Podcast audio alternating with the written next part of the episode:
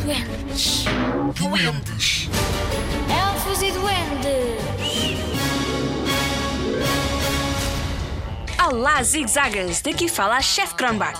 Não vou dar nenhuma receita. Vou antes contar-vos uma história que ouvi uma vez lá no norte da Europa. Os ouvidos estão atentos? Então vamos a isso.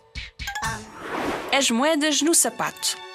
Dentro de uma colina, numa vila a norte de Copenhaga, viviam os trolls. Na quinta que ficava mais perto da colina, vivia um senhor que era muito bom a tocar violino. Nas noites quentes de verão, saía de casa e ia sentar-se numa grande pedra encostada a um muro. Aí tocava no seu violino. Os moradores da vila ouviam-no a tocar, iam ter à quinta e começavam a dançar ao som da música do violino. O que nenhum deles sabia era que, ao mesmo tempo e ao som da mesma música, os trolls faziam a sua festa dentro da colina. De vez em quando ouviam sorrisos e algum barulho vindo da colina mas não era nada em que ninguém pensasse, pois estavam mais interessados em dançar. Dançava-se até a hora de deitar.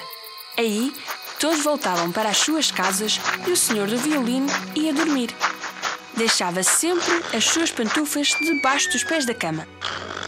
Na manhã seguinte, ficava muito espantado, porque quando ia calçar as pantufas, havia sempre uma moeda ou duas numa delas.